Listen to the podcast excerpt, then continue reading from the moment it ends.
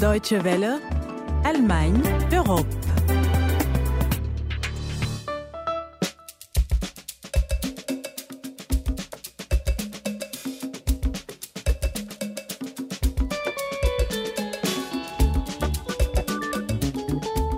Guten Tag, bonjour à tous. À l'occasion du 20e anniversaire du massacre de Srebrenica, Allemagne Europe vous propose cette semaine une émission spéciale. Considéré comme le pire massacre commis en Europe depuis la fin de la Seconde Guerre mondiale, Srebrenica a été qualifié de génocide par la justice internationale. Un mot fort, controversé, détourné, un mot qu'il convient de définir juridiquement pour y voir plus clair. C'est ce que nous ferons en première partie. Puis direction le lieu même du drame en ex-Yougoslavie pour un reportage sur l'avancée de la réconciliation entre Serbes et Bosniaques. C'est Constance Zunketse au micro, soyez les bienvenus.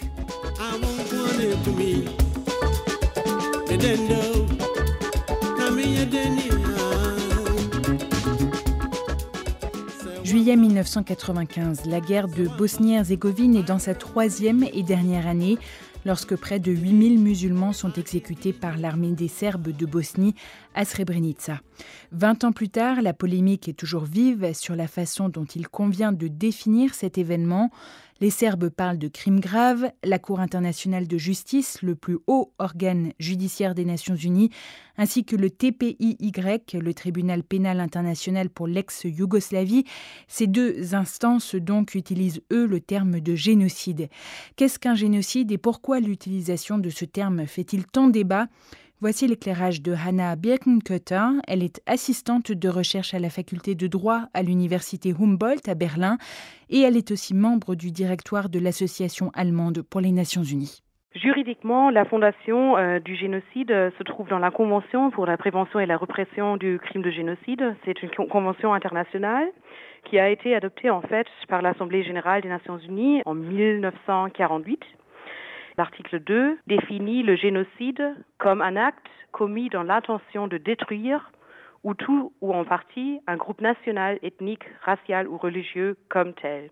Et cette définition de la Convention de 1948 48 a en fait euh, été reprise par les tribunaux pénaux internationaux pour le Rwanda et pour l'ex-Yougoslavie.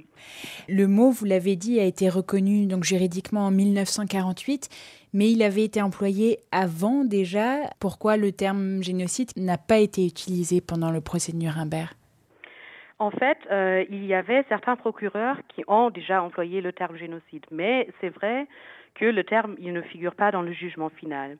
Et le problème, c'était un problème des statuts. Effectivement, le terme du génocide avait été introduit par euh, Raphaël Lemkin en 1944, mais dans les statuts du tribunal de Nuremberg, il n'y avait pas une définition juridique du crime du génocide parce que, effectivement, les négociations dans l'Assemblée générale étaient encore euh, en train de se faire. Qui est-ce qui décide si ce massacre est un génocide ou pas? Il faut distinguer euh, entre le terme de génocide en tant que terme juridique, euh, d'après la Convention de 1948, et le terme génocide en tant que terme politique. Il y a dans la définition juridique le problème de l'intention de détruire. C'est une intention qui est très difficile à prouver. Il y a des procédés juridiques où parfois on pense que politiquement il s'agit euh, d'un génocide parce qu'il s'agit effectivement des massacres d'une grande intensité et d'une grande gravité, mais que euh, oui, il, n'est pas possible de effectivement prouver qu'il y avait une intention de détruire de la part des gens qui ont commis des actes, par exemple, de meurtre ou d'atteinte grave à l'intégrité physique ou mentale. Euh, et donc, il y a aussi un autre crime qui est internationalement reconnu, c'est le crime contre l'humanité. On peut très bien avoir des crimes contre l'humanité qui sont aussi graves qu'un génocide, même si juridiquement il, ne s'agit pas d'un génocide. Mais est-ce que cela change quelque chose peut-être euh, au niveau des condamnations, par exemple? Au niveau des condamnations, ça ne change juridiquement pas grand-chose, mais bien sûr que dans la perception publique, un acte de génocide a quand même une autre qualité qu'un acte euh, grave de crimes de guerre. Est-ce que l'Allemagne, de par son histoire, de par son expérience aussi du procès de Nuremberg, a une position particulière? Effectivement, et vous, vous l'avez bien dit, euh, à cause de l'histoire de l'Allemagne, à cause de son expérience euh, et de sa, de sa responsabilité également, a bien sûr une responsabilité spéciale en ce qui concerne des graves crimes contre l'humanité ainsi que le crime de génocide. Euh, l'Allemagne a une responsabilité accrue de soutenir les efforts de la communauté internationale, notamment des Nations Unies, de prévenir le génocide. Il y a en, fait au sein des Nations Unies euh, plusieurs euh, procédés, plusieurs outils, plusieurs institutions qui s'occupent de la prévention du génocide qui, à mon avis, méritent le soutien de la République fédérale d'Allemagne politiquement ainsi que financièrement.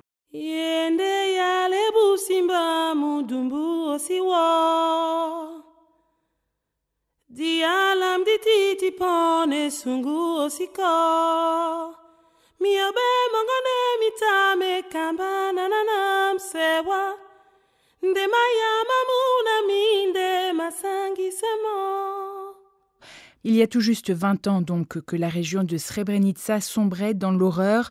Plus de 8000 Bosniaques étaient tués par les miliciens serbes de Ratko Mladic pendant que les survivants fuyaient vers les territoires contrôlés par l'armée de Sarajevo.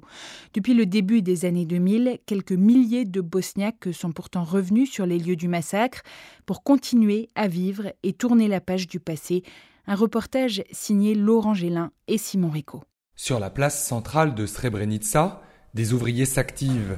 Ils terminent la rénovation de l'hôtel qui accueillera journalistes et officiels le 11 juillet lors des commémorations du 20e anniversaire du massacre de l'été 1995. En face, juste à côté de la grande mosquée, le petit troquet de Zahida est le point de rencontre des Bosniaques du centre-ville. On vient y boire un café, une bière ou de l'eau de vie.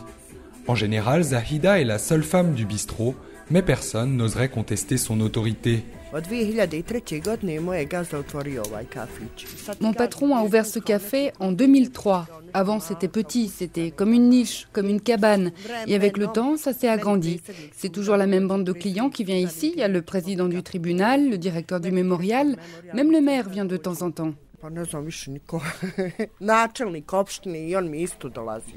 Les Bosniaques de Srebrenica ont attendu longtemps avant d'oser revenir chez eux.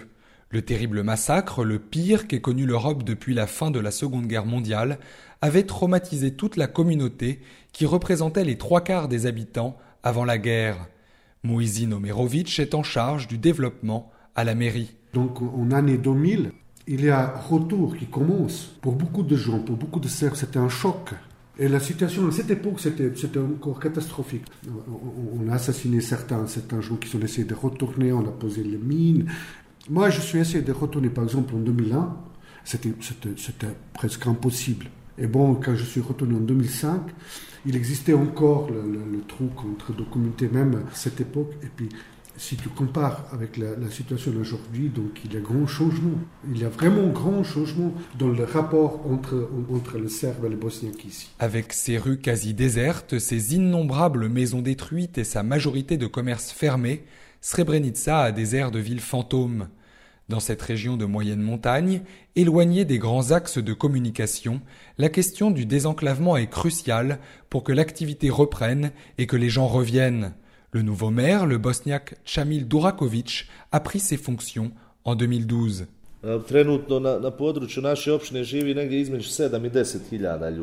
Aujourd'hui, la commune compte 7 à 10 000 habitants. Avant la guerre, il y en avait 37 000. Moins de gens, cela veut dire moins de ressources fiscales et la ville doit faire face à peu près aux mêmes dépenses. Certains villages se trouvent à 70 km du centre. Or, il faut entretenir les routes, dégager la neige, assurer le transport scolaire. Les charges sont les mêmes, mais les habitants bien moins nombreux, ce qui rend tout plus difficile. Durant des siècles, sous l'Empire ottoman et sous la Yougoslavie, les différents peuples de Bosnie-Herzégovine ont vécu et travaillé ensemble. Aujourd'hui, ce sont ces liens ancestraux que Serbes et Bosniaques tentent de retisser. Récemment, la construction d'une église orthodoxe près du mémorial aux victimes de 1995 a suscité la polémique. Le pape Aleksandar Mladenovic assure néanmoins que tous les habitants ont apporté leur aide, quelle que soit leur confession. Nous avons beaucoup de voisins musulmans qui ont aidé à la construction de l'église. Grâce à Dieu, ils l'ont fait comme on l'a toujours fait dans la région. Avant la guerre, quand on construisait une mosquée, beaucoup de Serbes aidaient également. Nous avons des problèmes avec ceux qui n'aiment pas leur propre peuple. L'église est maintenant terminée. Il y a trois jours, nous avons célébré la liturgie. C'est une église qui vit. 90% des maisons de la zone ne sont pas entièrement reconstruites, mais les gens sont venus et ils ont aidé.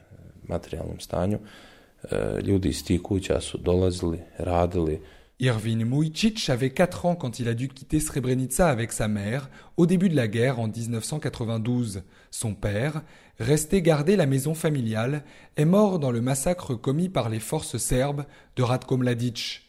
Il y a quelques mois, Irvin est revenu habiter la maison de ses parents. C'est le moment de revenir, c'est le moment que les enfants commencent à faire quelque chose dans cette, dans cette ville. C'est l'histoire. C'est l'histoire de ma famille, c'est l'histoire de la guerre, c'est l'histoire de Srebrenica, c'est l'histoire du génocide. Et je ne peux pas oublier. Et si je la vais oublier, si je vais oublier cette, cette ville, c'est comme faire un deuxième génocide. 20 ans de paix après la signature des accords de Dayton, Srebrenica apprend à écrire son avenir au-delà des querelles qui continuent de diviser la Bosnie.